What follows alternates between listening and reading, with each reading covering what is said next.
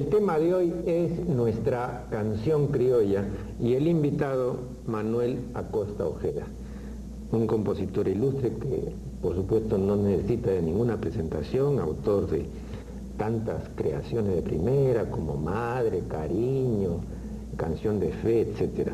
No vamos a hablar de las composiciones de Acosta, ni vamos a encomiar su gran calidad de compositor. Vamos a hablar de nuestra canción criolla en general y sobre todo de un aspecto que tal vez no se conozca de Manuel Acosta y es el referente a su defensa muy antigua y constante, sistemática, ¿no? de los derechos de autor, la defensa de nuestros compositores, la defensa de nuestro acervo musical, etc. Eh, de modo que, sin mayor preámbulo, la primera pregunta que quiero formular a mi interlocutor es la siguiente. Eh, la DAIC se fundó en 1952. ¿Cuándo se fundó Saicope? El 60. El 60. Ahora, eh, ¿por qué,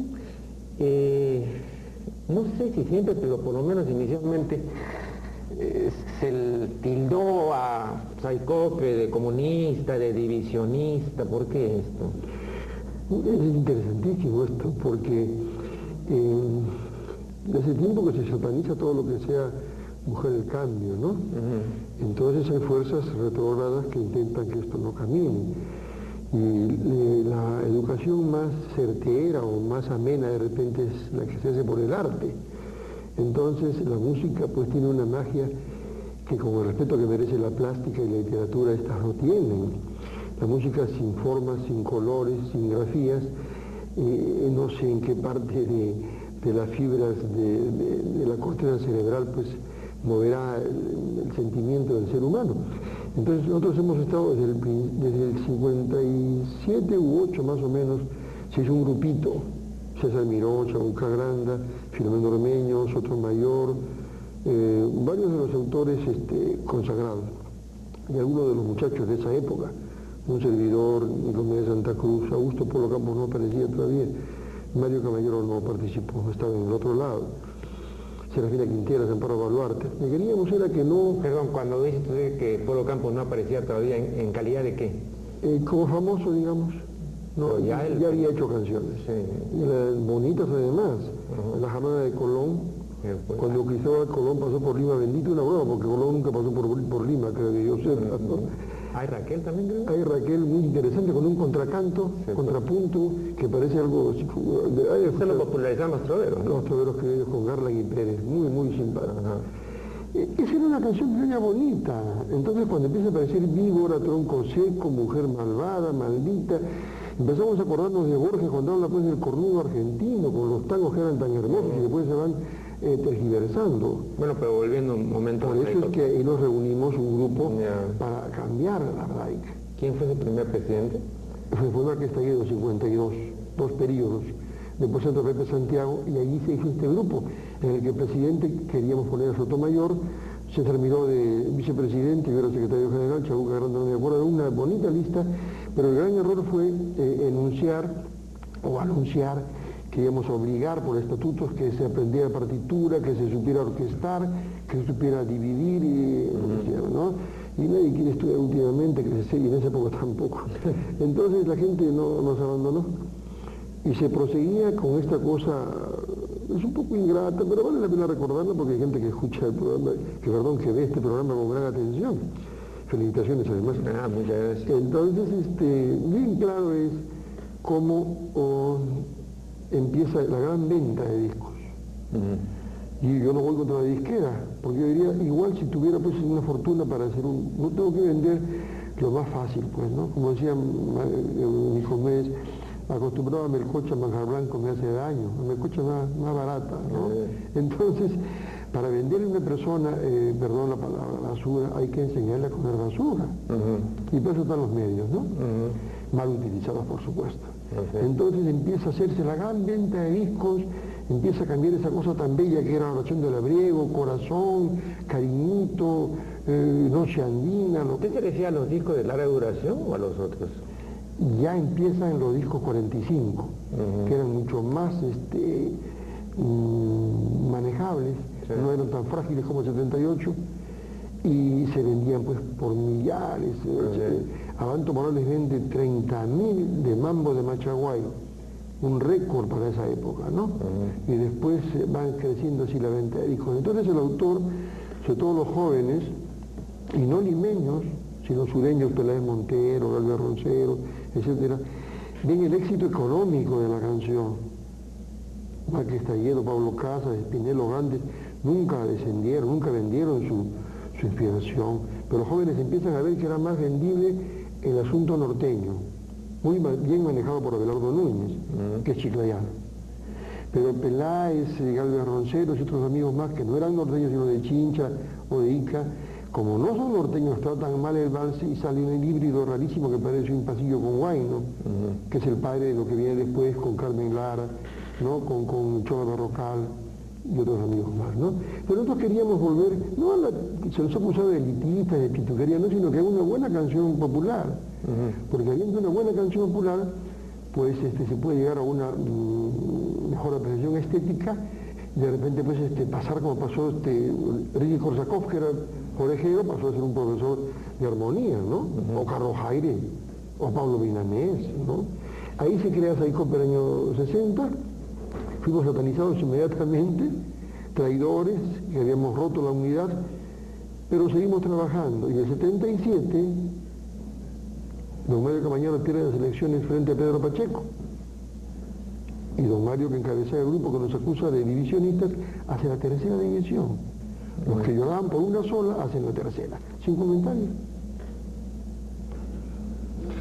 Pero había un grupo, digamos, al que se acusaba de defender los grandes intereses o, una especie, digamos, de, eh, capitalismo que, había que, proteger de, estos intrusos. Eh, eh, ¿Había eso? Sí, sí. Yo fui amigo personal de don Lucho Obrí, uno de los dueños de Sonoradio, y almorzábamos una vez al mes en su casa, frente al edificio de San Marcos, acá en Arenales, o República de Chile, Y bueno, era un hombre con mucho sentido de, apreciación estética, ¿no? Le gustaba mucho la música, le gustaban mis canciones porque eh, tenían algo de, melodía y de, letra. Pero me decía, lamentablemente, pues este, usted no me produce dinero para su.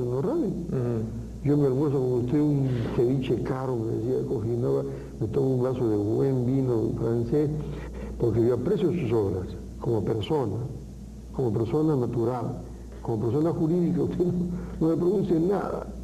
En cambio, me interesa la gente que hace ocurrir que fue un asesinato, porque lo que ha trabajado un sambo un cholo con tanto cariño, plantear un problema, desarrollarlo y buscar la resultante en Anita o en Ventanita o en Corazón, cantan un pedacito, lo cortan, cantan otro pedacito, lo cortan y la gente no se informa qué dijo el pobre diablo que hizo la canción. Sin embargo, eh, me permitiría hacer una observación eh, de pasada. Eh, yo recuerdo que en alguna ocasión doña Eloísa Angulo se quejaba de que las disqueras, o una de las disqueras, que era la disquera para la que ella grababa, se reservaba el derecho de seleccionar los temas que, iba a ir, que iban a ir en el larga duración. Y ella insistía en que ella quería cantar estos temas y no los otros y los señores de la disquera le decían, eso será pues cuando usted haga la inversión. Pero en este caso el que corre el riesgo y el que hace la inversión soy yo, de modo que me va a permitir a mí hacer la selección o si no se va a otro sitio. ¿Usted no cree que hay cierta lógica en eso? Por supuesto, si yo fuera millonario haría lo mismo. No, pero sin ser millonario, es simplemente un empresario que va a hacer una inversión X y que tiene o que quiere tener cierta seguridad o cierto margen de seguridad, que si pone tal canción o si pone esta otra, no va a haber un mercado que pueda absorber esas cosas. Y eh, si le seguimos el apunte a la intérprete que quiere poner esto y lo otro, ya eso ahora ya no se consume, por lo tanto eso ya no, pues, ¿no? entonces si lo quiere grabar, que lo haga con su plata. Ese, es el, Son ruinas del mercado. Claro. Pero mire, doctor, justamente ahí está el asunto de la, ruina de la disquera. Increíble las contradicciones. Cuando se crea el casete, que no es eh, para música todavía, tengo información de que Philips lo hace para ahorrarse el trabajo de cargar tremendas grabadoras que había para el Parlamento británico. En una de estas me dicen así que eh, se había puesto esta grabadora con casete para grabar lo que decían los señores, ¿no?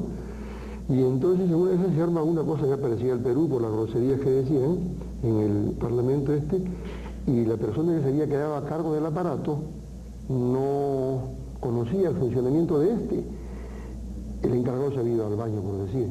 Entonces, aterrado por las palabrotas que decían los lores y los pares o algo así, eh, eh, pone música, era radio, y lo dejó ahí. Y cuando termina el incidente este, se dan cuenta que podía grabarse música en el casete, que no habían apuntado a esto, y empieza a hacer el casete. Te recuerde, esto era unos 25 o 30 años, allí se asesina, se hace el eh, la disquera. ¿Por qué? Porque pone al mismo precio un casete que un larga duración. Y un casete vale lo menos, lo menos 5 hasta 10 veces menos. Ah, o sea, para hacer un, disco había que tener sala de grabación, en la cinta, los cantantes, los instrumentistas y la grabación. Con esa cinta se podía hacer uno o diez mil casetes, pero un disco no. Había que hacer lo que llaman el corte, pasar un acetato virgen, luego el máster, acetato de, perdón, matriz de metal, el prensaje, etcétera, etcétera. Entonces, cuando ponen el mismo precio estos dos artefactos musicales, pues este, se clavan el puñal porque nuestro paisano, para orgullo nuestro, este, como decía Ferrando, Dios es peruano, eh, unos huancaínos en un momento de apuro agarran un casete que compran de 60 minutos, 30 y 30. No pueden comprar el de 40 que era para las disqueras, porque el disco tenía 18 minutos por lado, la duración y agarra pues y pone por decir a Mamelga, ¿no? Un lado y le queda para el otro lado dos canciones. Le sobran veintitantos minutos. Agarra Lucho Barrio, Pedro Tiniano, Gibler, Los Panchos y Lucho Gatica. Y lo pone a la venta en la avenida Bancay, mientras uno espera su microbús, y uno escucha ahí, cuando demora tanto el, el, ómnibus, escucha pues a, a Mamelga, después a, Los Panchos, después a Pedro Tiniano, Lucho Gatica, los tres diamantes. Oye, sobrino, ¿qué es eso? Ah, papá, ese es mío. Y yo no sacó, ah, qué secreto. Porque la dijeron no podía hacer eso, no por lealtad comercial, sino porque cada uno tiene un, tiene un catálogo. Solo radio que representaba a Columbia, X catálogo, Los Panchos, por ejemplo, mi rey que representaba a Phillips, su, su, catálogo. Este señor tiene un catálogo, graba todo junto. Entonces le dice, oye, pero ¿cuánto vale? El disco costaba por decir 10 soles, cinco. La mitad lo costó el hijo. Y con 20 canciones, 10 por cada lado. Y el chico le dice, sobrino, ¿me puede sacar a, qué sé yo, a Gatica? No lo resisto. Ponme pues este a, mm, a los tres diamantes. Te va a costar un sol más. Ya pues mañana, mañana. En el disco no se puede borrar nada. Y un disco siempre trae la mitad de hueso, como se dice en criollo, ¿no? Carnecita, dos o tres, y tiene que comprarse todo el disco, con lo que a uno no le interesa porque no se puede partir el disco. En el casete no puede poner una canción encima de otra. Entonces ahí empieza la ruina de la disquera. Porque si el casete se hubiera vendido a su precio, no había piratas de casete, como nunca hubo piratas de disco. Es un pequeño recuerdo, no estoy diciendo al pirata, sino sencillamente explico un poco el asunto. Yo recuerdo que cuando estaba en el canal 11 hace muchos años, hace aproximadamente 25 Ahí entrevisté un discípulo suyo. Ah, Roberto Ruiz, que desgraciadamente pocos años después, dos años después, falleció en un accidente automovilístico. Sí, sí, lo recuerdo. Bueno, eh, eh, en esa época eh, yo eh, podía apreciar que había una mayor acogida en los medios de, lo nuestro. Eh, en el Canal 5, por ejemplo, ¿no? había programas de, música nuestra, en las emisoras, ¿no? se llegaba a los niveles a los que se podía llegar, por ejemplo, en México, donde incluso creo que había eh, un número ya establecido de horas, ¿no? el uno por uno, sí, claro. Eh, pero, eh, lógicamente, se hacía algo en pro de, nuestra canción. ¿no? ¿Cómo se explica que posteriormente esto se fue diluyendo y, la presencia de, lo nuestro, de nuestra música criolla, fue cada vez menor, definitivamente cada vez menor? Y cuando, cuando había esta presencia, ya eh, eran voces nuevas, era un estilo distinto, era, eran formas híbridas o eran formas eh, eh, aboleradas, etcétera, ¿no? ¿Hay alguna relación entre el gobierno militar y esta difusión, por lo menos temporal, que tuvo nuestra música? Creo que es importante, no se ha analizado bien el gobierno de Velasco, me parece, hasta ahora, ¿no? Fue un fenómeno muy especial, ¿no? Los que conocimos como represores del pueblo aparecen como defensores de él. Esto había que ver hasta qué punto fue cierto o no. En lo que usted conversa, sí apreciamos un gran eh, deseo de mejorar la cultura, no solamente en la música, en la poesía, en la pintura, en la literatura. Mm. Hubo muchas cosas interesantes, ¿no? Entonces, eh, eh, que, es un poco al revés lo que pasa ahora, ¿no? Parece que fuera enemigo de la cultura de nuestro gobierno, ojalá que me equivoque. Pero, pero de hecho, yo, recuerdo, por ejemplo, que yo hice un programa, porque acababa, no, no acababa, pero era más o, más o menos reciente el libro de, Sergio Zapata, titulado Psicoanálisis del Vals, eh, ¿no? Pero bueno, y donde se, analizan pues eh, la, letra de diferentes... Eh, Pero mal tomada pues doctor, al igual que su papi Freud, ¿de dónde toma él sus, consultas? ¿No? Del público.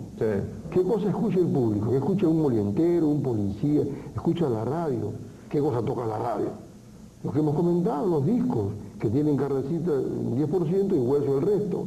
Entonces, ¿qué cosa aprende la atención primaria? lo más rápido, lo elemental que tenemos, el facilismo, ¿no? La ley del menor esfuerzo. Lo más sencillo. Entonces, aprender oración de la vida o aprender víbora es mucho más fácil aprender víbora. Bueno, ahora yo recuerdo que cuando yo hice ese programa, eh, invité a Chabuca Granda yo no la conocía, ¿no? Eh, la invité por teléfono y me dijo, hay un pequeño problema, pero solucionable. Y yo estoy viviendo ahora en Chosica y el programa se transmitía en vivo a las 9 de la noche el día sábado. Entonces este, me dijo, voy a tener que venir, pues si me voy a quedar a dormir aquí en casa de algún familiar, en fin y pues quiero cumplir con usted, muy, muy, muy, amable por esta invitación. No, qué ocurrencia, para mí es un honor, o será un honor, le dije. Eh, bueno, y, efectivamente vino, ella manejaba en esa época, recuerdo, un carrito Volkswagen amarillo, si no me equivoco, y se presentó pues, minutos antes de las nueve, y fue una de las personas que eh, intervino, ¿no? Eh, y bueno, dialogamos, ¿no? Sobre eh, todo ese mamismo que hay en, la letra de muchísimos valses, luego la mujer pérfida, ¿no? luego la maldita, y, eh, en fin, eh, usted, usted conoce mucho mejor que yo todo eso. Pero yo recuerdo haberle oído decir cosas como esta, por ejemplo, a Chabuca, porque Chabuca, con todo el respeto que me merece, pero usted lo sabe muy bien, también era doctora, ¿no? El vals es dos puntos. Un, decreto. no sé, ¿no? bueno, ella decía cosas como esto, no sé si, qué pensará usted, ¿no? Ella decía que el vals del tísico era ya un principio ¿no? antiguo ¿no? De, protesta social ¿no? por el, de la desatención pues clamorosa en que estaban todos los sistemas hospitalarios, en fin, ¿no? como, Entonces, eh, ahora yo no veía pues ninguna voz, ninguna canción protesta ahí, ¿no? No sé si usted la ve en el tísico, ¿no? Que por ella, por ejemplo, sí veía esto, ¿no? Entonces tenía así, ¿no? Estas cosas. Eh, ella monologaba, eh, y, yo siempre he dicho cuando, digamos, la persona que monologa este, es entretenida y lo hace bien, aunque uno no participe, pues mejor hay que callarse, ¿no? Y dejarla pues que, se mande su rollo, ¿no? No, bueno, pues, eh, eh, pero estas cosas eran posibles, ¿no? estas cosas eran posibles y aunque, bueno, mm, a veces pues aventuraran juicios peregrinos o apreciaciones ya difíciles, pero por lo menos iban y decían su voz y todo, ¿no? Entonces había algún tipo de contacto con, el televidente, con, la televisión estaba entrando ya muy fuerte y cada vez pues la, la teleaudiencia era ya mayor, ¿no? era una cosa masiva. ¿no? Yo quisiera explicar una cosita sobre ese asunto, porque eh, aparentemente la canción antes de Pinglo es de un machismo feroz, ¿no? Contra la mujer. Eh, No voy a citar a los clásicos, Marx, Engels, cuando se escriben, dicen que la mujer es peor tratada donde menos eh, se cultiva el ser humano, ¿no? Lo cual parece que es cierto, ¿no? En las tribus primitivas la mujer es un objeto casi. En cambio en Suecia, en Noruega, por ahí es tremendamente libre, ¿no? Yo calculo lo siguiente, porque eh, eh, somos un país dependiente hace muchos años, ¿no? Y seguimos siendo dependientes. Entonces, este, la dependencia cultural, pues, es importante para que se mantenga la dependencia económica. Fondo Monetario, y creo que son de donde vienen todas las órdenes de las canciones nuevas, me parece. Entonces, eh, porque nadie puede defender lo que no ama y nadie puede amar lo que no quiere. Entonces un niño que no conoce, pues este, perdón, lo que no conoce, y entiende además, un niño que, le apesta pues el tondeo, el wine, el vals, eh, que son las músicas de sus abuelos, y es la música de sus abuelos, pues hay una pequeña cuestión ahí psicológica, ¿no? Es bien difícil que defienda su, petróleo, su gas, su, territorio que se está vendiendo por pedacitos, ¿no? Entonces yo calculo lo siguiente, cuando dicen ese el oro del que corazones porque soy pobre y triste como soy, etcétera, el hombre se tira para el suelo y después se va contra la pobre mujer, ¿no? Pero cuando yo tenga plata vas a ver, o si no, este, espera pues que yo me vuelva rico, entonces sí me brindarás tu amor directamente está atacando al dinero a través de lo más lábil que tiene a la mano, que es la pobre mujer, porque aún no entiende la solidaridad que tiene con ella. ¿no? Eso ha cambiado mucho, ya no hay esas cosas. Aunque todavía hay cosas que son terribles. Y un amigo mío, Lucho, justo me decía, mira, acá se refleja todo el problema del fútbol, de todo eso, un fracaso más que importa. O sea, es una especie así de constante como que tuviéramos un temor de triunfar porque no conocemos el tiempo. pero repitiendo una expresión que, lo hizo famoso, una expresión de Alfonso Rospigliosi, ¿no? Eh, que nosotros le damos lo que quiere la gente, decía el gordo, ¿no? Muy bien. Eh, pero resulta que lo que quiere la gente es la guachafería y el mal gusto, ¿no? Entonces hay también una comercialización muy extendida de esa guachafería y de ese mal gusto, ¿no? Entonces hay lo que yo llamaba más de una vez eh, el encanallamiento ¿no? en general de la existencia, no solamente ya eh, se envilece nuestra expresión musical, sino que hay, un, eh, hay una merma, pues una crisis real de valores, ¿no? entonces eso está reflejado en, lo otro, ¿no? en tronco seco y y en este tipo de cosas que eh, lamentablemente pues gustan, ¿no? porque uh, usted, digamos, en una perspectiva diferente, puede criticar y puede decir que, esas son pues este, realmente manifestaciones no estragadas ¿no? De, un gusto eh, delirante, ¿no? Pero el público que compra eso no, no, lo siente así. es muy serio, doctor. No hace mucho me encuentro con un amigo de la sierra un señor de, de Huancayo. Hola, me dice, por el, para unos dos años, un año y medio, por Alfonso Garte, te invito un monstruo. ¿Monstruo qué será? Será un churrasco con tapetazo. Era un ceviche con huevo frito encima. Huevo frito. Entonces yo sentí un poco de náusea, pero le metí un poco de cerebro y me lo comí, pero en verdad era bien desagradable. Entonces esto indica cómo los gustos van eh, siendo modificados, me parece que fueron planificadas, ¿no? Mm. Porque para estragar un paladar mental hay que tener mucho, mucho cuidado, hay que hacerlo con, mucho cine, opio, con mucha televisión, opio, con mal periodismo, vemos pues esos pasquines que hay que son puros glúteos, que son muy simpáticos para la vista, pero que son alteran mucho la conducta juvenil, ¿no? Mm. Un hombre que le corta la cabeza a una niña, mejor no tenemos el punto. Yo recuerdo, esto siempre lo pongo como ejemplo, y me dieron la razón los psicólogos en un premio que nos dieron, que es un honor, no hace más que unos meses en el, pueblo, a García Zárate, Jaime Guardia, César Miró, Alicia Maíña y un servidor. Es un honor porque no era porque quien vende más discos, quién es más pintón, sino quien ha aportado algo a la salud mental, ¿no? A través de la canción o de la melodía, ¿no? Y ahí conversando con el decano Caroso y con otros señores ya fuera de la conferencia, recordaba lo que dije hace unos 35 años. Cuando era un niño, mi padre me llevaba a sus fiestas, a sus jaranas con su guitarra, cantaba yo chiquito escuchando. Y la gente que tenía plata, al terminar esto a las 5 de la mañana, se iban a la parada a comer un caldo de gallina.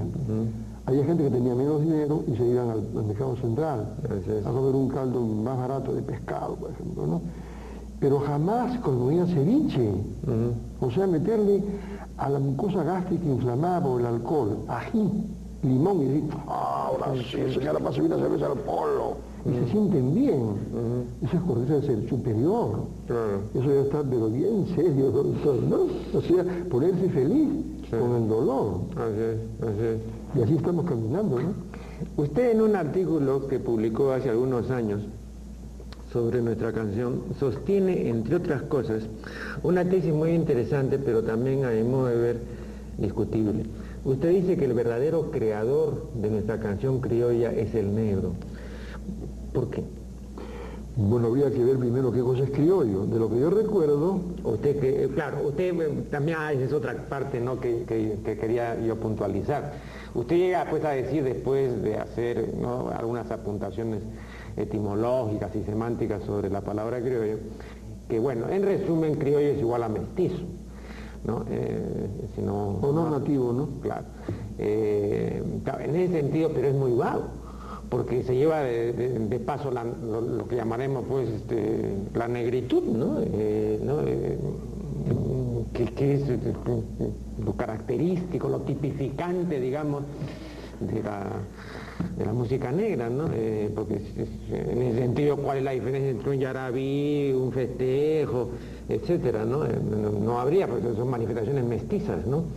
Yo me refiero a que de lo que hemos leído, y lo que hemos visto además, lo que tenemos ya, estamos en la sub-70, eh, eh, eh, no hay otra referencia. O sea, lo que hizo el nativo, el que llaman indio, no me gusta la palabrita porque se que nace en la India, ¿no? Hindú es el que practica el hinduismo, hindí es lo que hablan los señores estos. el negro peruano es un negro muy especial.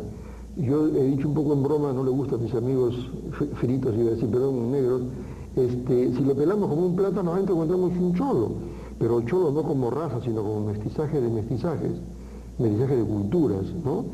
Eh, cholo, eh, Durán, Guillermo Durán, que es blanco con ojos azules o verdes, rubio, el otro día casi me llorar de gusto, me dijo yo soy cholo, al fin entendió que cholo no es una raza, cholo es un mestizaje de culturas. Entonces el negro peruano es un negro de pigmento. El negro peruano nunca practicó el vudú, la santería, el ñaño, eh, no, hizo un lenguaje como el que se usa en algunas partes de América Central. El negro peruano sí comió chuño, comió oca, comió yuco. El negro peruano se ponía ojotas, chullo, se ponía poncho. Es un negro muy especial, por eso es que no hizo nunca jazz, nunca hizo espiritual, nunca hizo blues, nunca hizo calipso, nunca hizo samba, porque el negro que llega al, norte, al sur de Norteamérica triunfa culturalmente, porque se encuentra con tribus secuestres, con residuos que, eh, muy respetables de pieles rojas, que lo más que dejaron en un torten de madera, no hay nada parecido a Chan Chan, menos a Machu Picchu y a Sacsayhuamán, ¿no? Igual en Brasil. Entonces ahí se siente realizado el negro y vence culturalmente, acá es derrotado. Acá sigue siendo negro, pero se encuentra con taglianes, con mochicas, con chimúes, una cantidad de culturas que no eran tribus, ¿no? José Carlos Maretti mismo se cae en su primer ensayo, dice las tribus preincas, que las tribus iba a decir Tihuaná, Cuwari, ¿no? Entonces falta información, ¿no? Entonces, yo me atrevo a decir que el negro peruano es eso porque no conozco otra persona que haya hecho la zamacueca, el zambalandó, el alcatraz, el panalillo y todo lo que se conoce. Ahora, después ya, además el valse mismo, el valse nace en Malambo, el valse, que como decían los negros, para diferenciar de Valls, que es germano, eh, ese malambo, y no se bailaba, era una forma de espíritu el del negro. Porque la famosa libertad de Castilla fue un saludo a la bandera, el negro seguía siendo negro, y hasta ahora es discriminado en muchas partes, ¿no? Salvo que sea futbolista y cambia la cosa. pero eso, digamos, en una sociedad racista no, no, eh, no, no, tiene por qué sorprendernos. El otro día, eh, conversando con Luis Johanovich sobre el señor Alberto Fujimori, yo le planteaba justamente eso cómo explica él, o cómo explicaba él, eh, que en esta sociedad racista, ¿no es cierto? Porque quisiera manifestar lo que ya manifesté anteriormente, ¿no? Eh, el racismo es lo natural. Eh, el antirracismo, el no ser racismo es una construcción, es lo natural y lo, innoble, ¿no? Pero el hecho de no ser racista es una construcción muy precaria que hay que pues, elaborar y que supone una serie de cosas que normalmente la gente común y corriente que tiene pues sus ancestros eh, y tiene sus atavismos, no, no, no, entonces eh, sobre todo si se, se diferencia mucho de lo que nos rodea y conocemos. ¿No? Si, hay mucha contraposición, entonces inmediatamente se produce la segregación, de modo que ese es un fenómeno que no es particular, ¿eh? eso es normal, ¿no? Eh, pero yo le decía cómo, por ejemplo, esta sociedad racista eligió a Fujimori. Eh, yo planteaba eso, entonces igual acá, ¿no? el hecho de que el negro haya sido discriminado, que lo sea en no escasa medida, eso me parece normal. Es que yo creo, doctor, que la gente ya no cree en razas. O sea que la raza sigue siendo una especie de, mm, de muestra, de cáscara, ¿no? Mire, cuando yo era niño... Esto Oiga, perdón, y le voy una observación. Aquí hay un diario importante, no quiero mencionar el nombre, me dan ganas, pero no, quiero mencionar el nombre, pero de muy buena fuente, absolutamente confiable.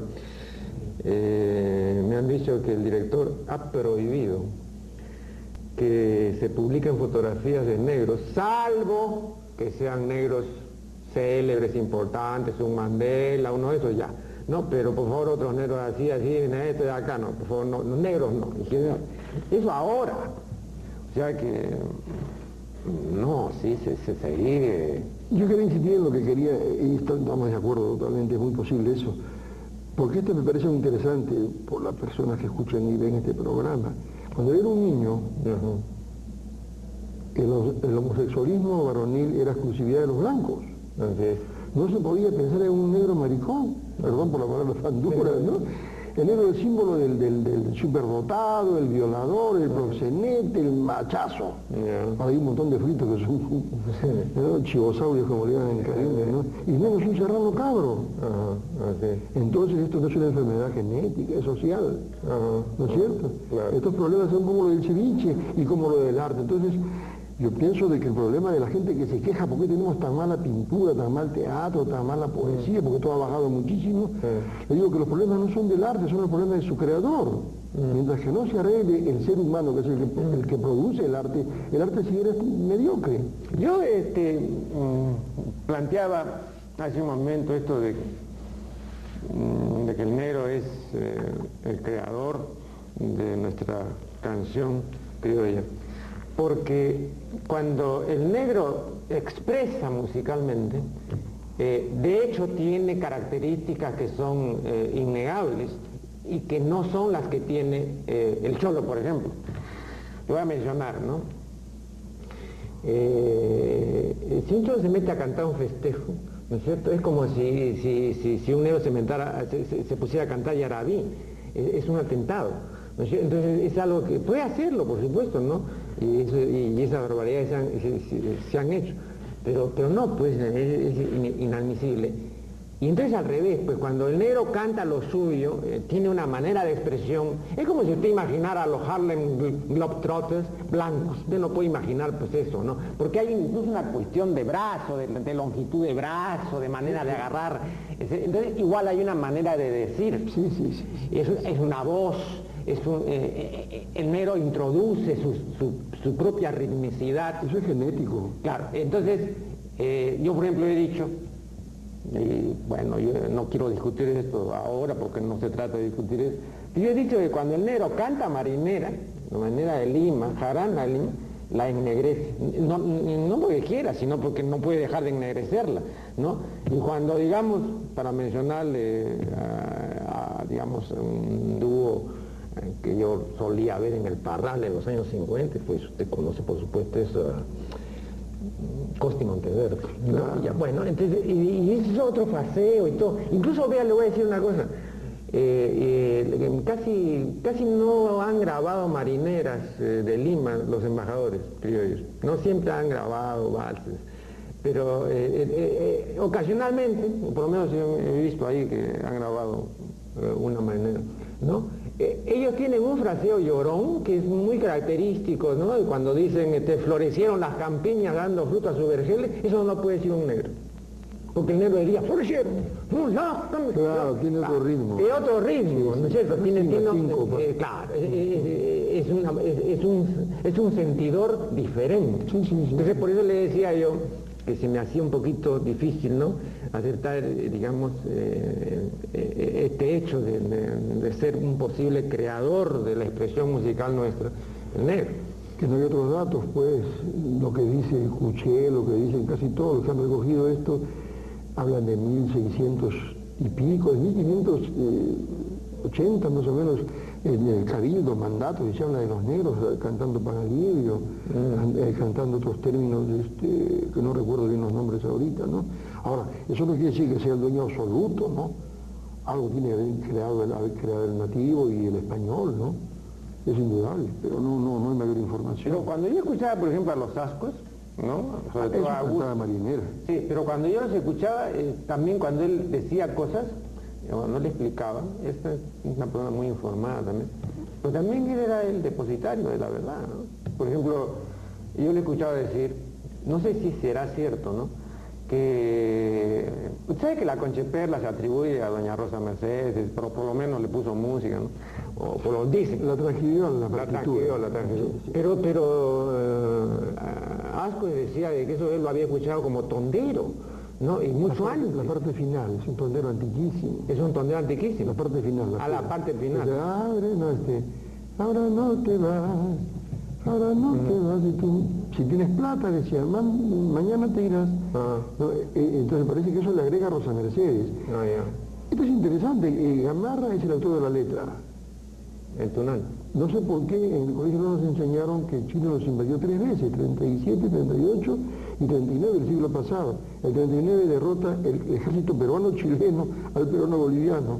Venía Castilla, venía Gamarra, venía la Fuente, venía Pardo de Aleo, un montón de jóvenes segurísimos de que Santa Cruz era un tipo que se iba a apoderar del Perú, mm. cuando solamente se iba a conseguir que el país fuera lo que fue, ¿no? que el Sambo Sucre lo partió en dos para alegar la vanidad de, Bolívar, ¿no?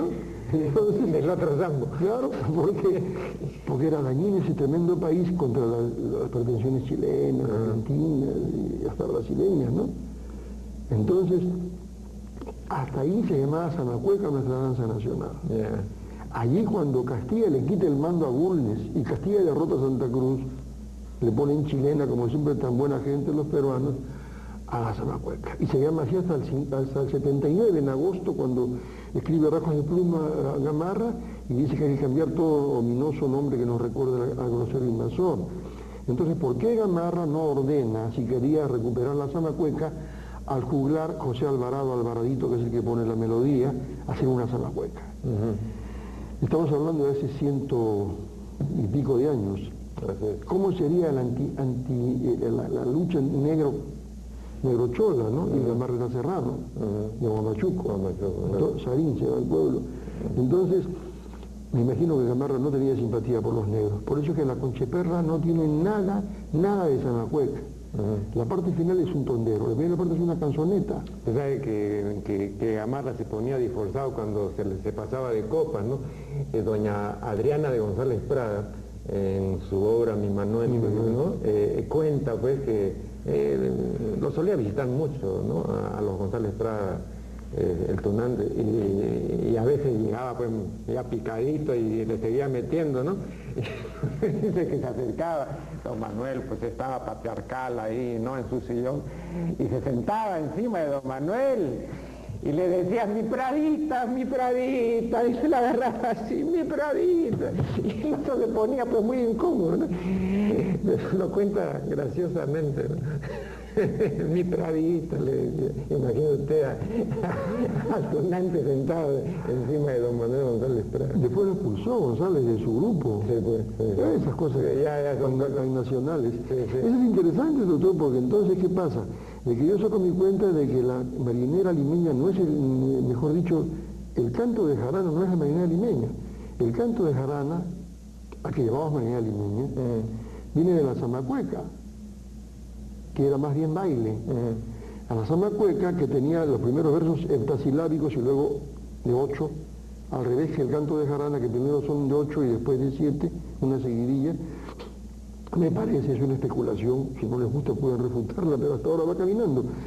El contrapunto no era en Zamacueca, el contrapunto era en décimas, con una guitarra, como se hace el punto cubano, la paya en Argentina, Uruguay y en otros países de América Latina. Entonces esa división triple que yo le escuchaba a, a don Augusto Ascuez, ¿no? marinera en mayor, marinera en menor, marinera de término. No, de, término es cuando... Eh, cuando tiene una, una congruencia, un argumento. Se habla de amor, se prosigue con amor en la segunda de Jarana y se remata con amor. Si se habla de, sacerdotes, se empieza con sacerdotes, se sigue y termina con sacerdotes. Eso es de término, o sea, tiene un argumento. Con término es cuando se le pone una muletilla, un zarcillo, samba, zambita, bruja, jajay, ¿no? Entonces este, se usaba de 5-3.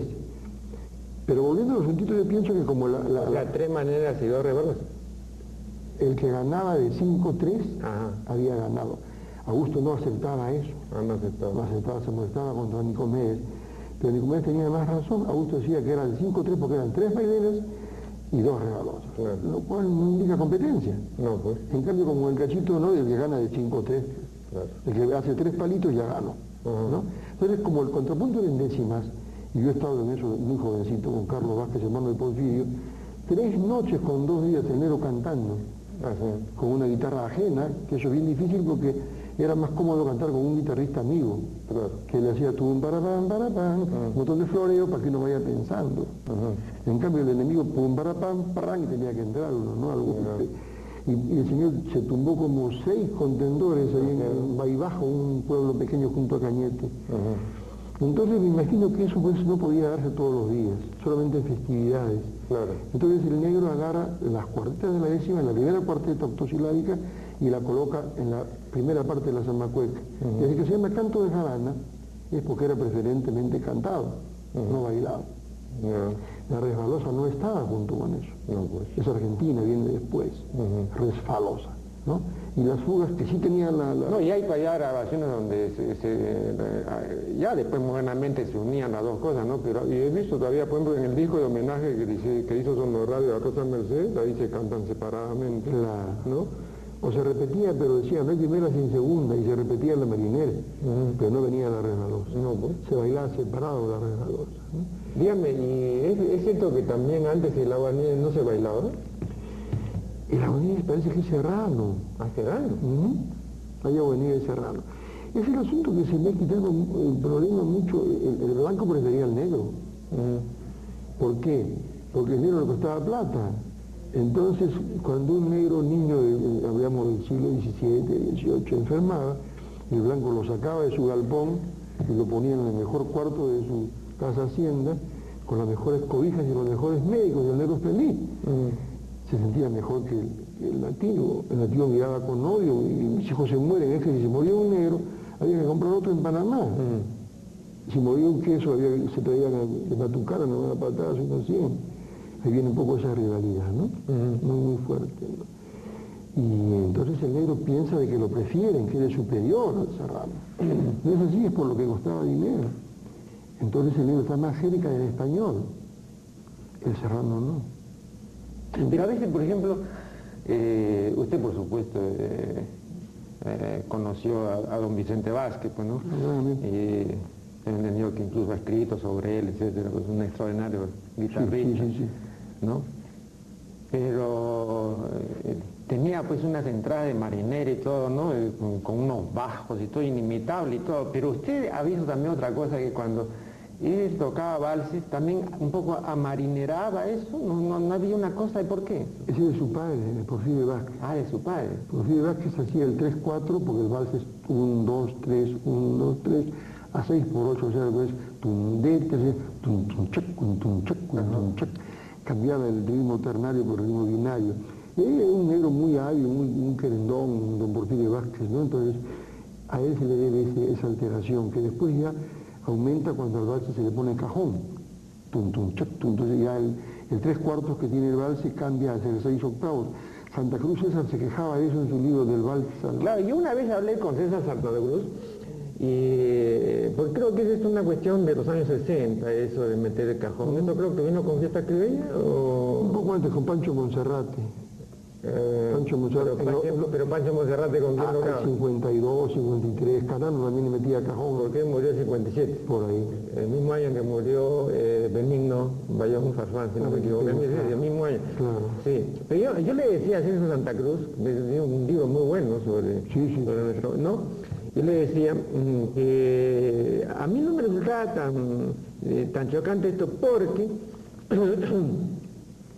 yo recordaba eh, un valse de Romualdo Alba, aunque él me decía que era el título de una zarzuela que se llama eh, De Lima la Gloria, ¿no? y cuyo inicio es una estilización de marinera.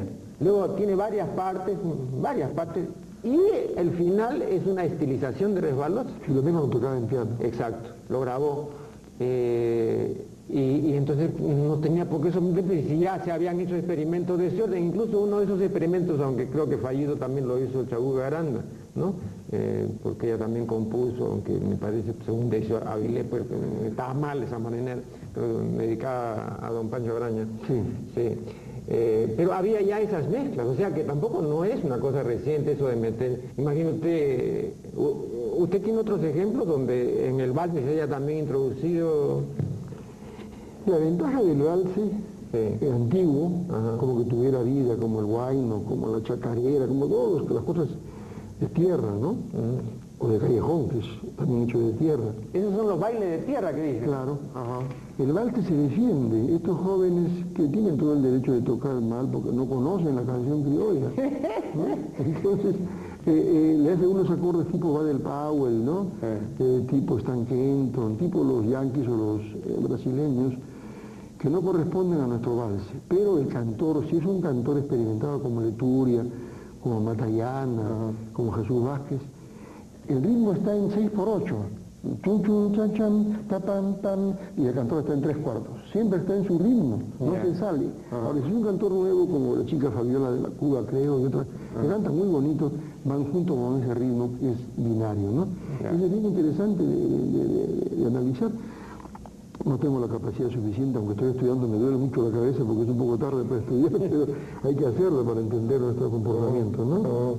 Y usted, digamos así, en un, en un ensayo de prospección respecto a lo que podemos esperar de, de los años que, que ya vienen, eh, ¿no?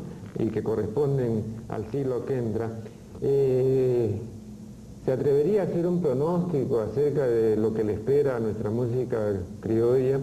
Porque tal como van las cosas, no solamente nuestra música, sino incluso la misma especie humana, pues tiene un pronóstico reservado, ¿no? Pero mm, con esta proliferación de ritmos, con esto que yo le he manifestado acerca del envilecimiento general de la calidad de vida, ¿no? Eh, una mediocrización, un mal gusto, ¿no? Eh, to- todo esto que, que lo vivimos diariamente, que lo palpamos, que nos lo transmiten los medios de comunicación masivos. ¿Y ¿Qué, qué podemos esperar, digamos, eh, eh, de nuestra música? Es muy serio, pues. Yo siempre procuro decirlo. Yo defiendo nuestra música criolla no porque sea la mejor, no creo que sea la mejor. Cuando yo escribo pongo su armonía. Mm. Me encanta escuchar música bien elaborada, ¿no? bien hecha por los grandes maestros. Pero defiendo la música criolla porque es la que me pertenece. Yo no soy serrano, no tengo esa suerte, no soy selvático. Entonces esta es mi identidad. Claro. Y pienso que si se hace una buena música criolla, hay una buena música serrana, una buena música selvática que está abandonada por completo, podemos recién pensar pues en hacer música elaborada, más llamada culta, ¿no? O sea, digamos música culta pues a la música de los maestros, o clásica, ¿no? Clásica. Hasta Alianza U es un clásico, tengo entendido, ¿no? Entonces, no, música seria, ¿no? Ajá. O sea, que ya la vi es música cómica. Ajá. No, es, es- es música docta o elaborada, ¿no? Ajá. O académica, en el mejor caso. Entonces, nunca vamos a llegar con nuestro pueblo como se encuentra a que pueda apreciar, pues, a- aunque sea por, por empezar con, con, con Schubert o con Chopin, o con, aunque sea pues con, con- con Roberto Carpio, ¿no? con Juncker Lavalle, con los peruanos, con Guevara Ochoa, Roberto Ojeda Campana, Valle Riesta, López Mindró, por Víbora, por yo la querida Patita, por un consejo nunca vamos a llegar ahí. Si agarramos corazón, cariñito, eh, oración de Labriego, donde han trabajado los autores, Entonces ya se puede aspirar a una mejoría, ¿no? Ya se puede, y ahí está lo peligroso. El que mejora su, deleite estético pide más. Este, a propósito, eh, porque usted también es el hombre de las puntualizaciones polémicas, ¿no? Eh, y eso tal vez le haya granjeado eh, no pocos sinsabores, lo cual es, obvio, ¿no? Porque cuando uno dice su voz, ¿no? como, como decía pues este, eh, Nietzsche, di tu palabra y rómpete, ¿no? Me parece bien. Y también hay otra frase de Hegel que a mí me gusta citar, ¿no? que dice, tened el valor de equivocaros, ¿no? Claro, es muy fácil que hacer callado, pero hay que, hay que, decir. Este, el, otro día leí unas declaraciones suyas y refiriéndose a Pinglo, usted dice que fue un gran letrista, pero un mal intérprete y un mal compositor. ¿Está bien? Este? Un mal guitarrista. O mal guitarrista. Sí, sí, Me refería a Sánchez en su último libro, Luis Alberto, que no le perdonó jamás a Pinglo que no fuera triste eh, dice que lo coloca en un burdel a Pingo tocando guitarra. Pero no solamente a él, fíjese usted, acá tengo la cita ya que usted lo menciona. A ver, a ver. Las chicas bailaban apretándose mucho, contoneando las caderas en rítmico ejercicio erótico. Los músicos seguían el conocido compás. Ahí actuaba la flor innata de los tocadores criollos, Montes y Manrique, el chino Gamarra, el cholo Villalobos, más tarde Felipe Pinglo, todos pasaron por las orcas caudinas de tocadores de prostíbulos. ¿Usted sabía esto? ¿O usted mm, considera que, esto se debe a, la no filiación aprista de Pinglo, porque además están mencionadas otras personas? ¿Es cierto esto? Lo que están mencionados sí, yo no sé, a, Montes no lo conocí, murió antes de 40. Pero a Manrique, sí. Pero y, puedo creer que en un simios, porque no había otra fuente de trabajo para los músicos de esa época. bueno, pero yo cuando, vea, cuando yo leí... No hay ni mucho los Villalobos, era el Pato Villalobos, que toca el piano. Eh, menciona otros más allí, el chino Gamar también.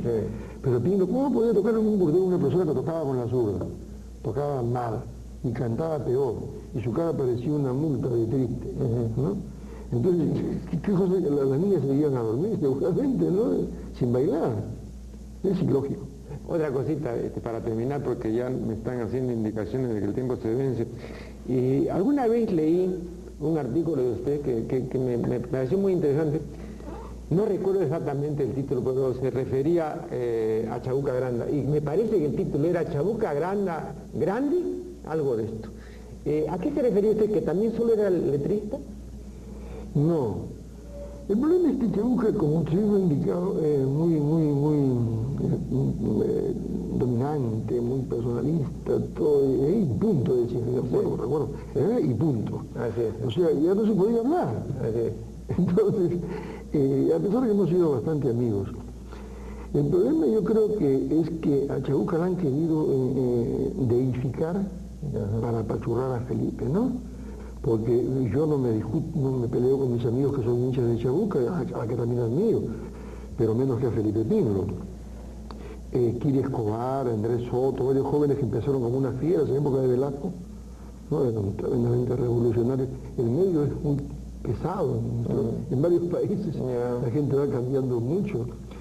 Entonces, este, yo les digo que no puedo poner que ustedes sean hinchas de Chabuca, sencillamente que si ustedes prefieren eh, una negra que vaya con sus tremendas caderas moviendo el puente a un niño que vende periódicos, el canillita, o un caballo de paso que va pues, a Salamanca cantando con los cascos, a una chola que escribí, me cosía en su máquina chinker hasta las 2 de la mañana porque un mal nacido la dejó preñada en la avenida Mancocapa, la obrerita, es cuestión de posiciones. ¿Mm? Ahí me interesa una canción que me haga pensar. Le decía a una amiga, ya en plan de broma, ¿no? Oiga, a propósito de eso de que le haga pensar, este, ¿qué opina usted de algo que a mí siempre me ha parecido a mí?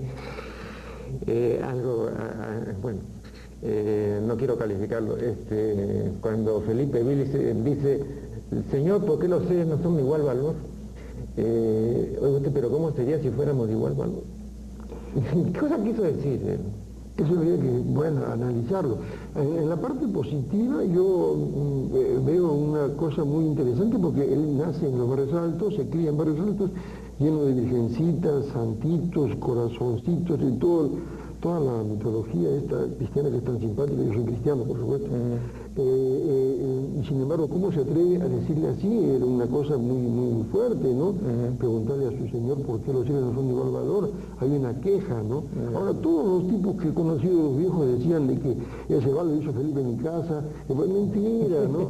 Cuando hace sueños Dios lo acusan de opiómano, y eso es falso, pues, porque entonces, cuando él hace espejo de mi vida, y dice, ya estoy viejo, hay arrugas, y tenía 30 años, ¿no? tenía, las arrugas tenían en la esquina donde debía un montón de plata por deuda.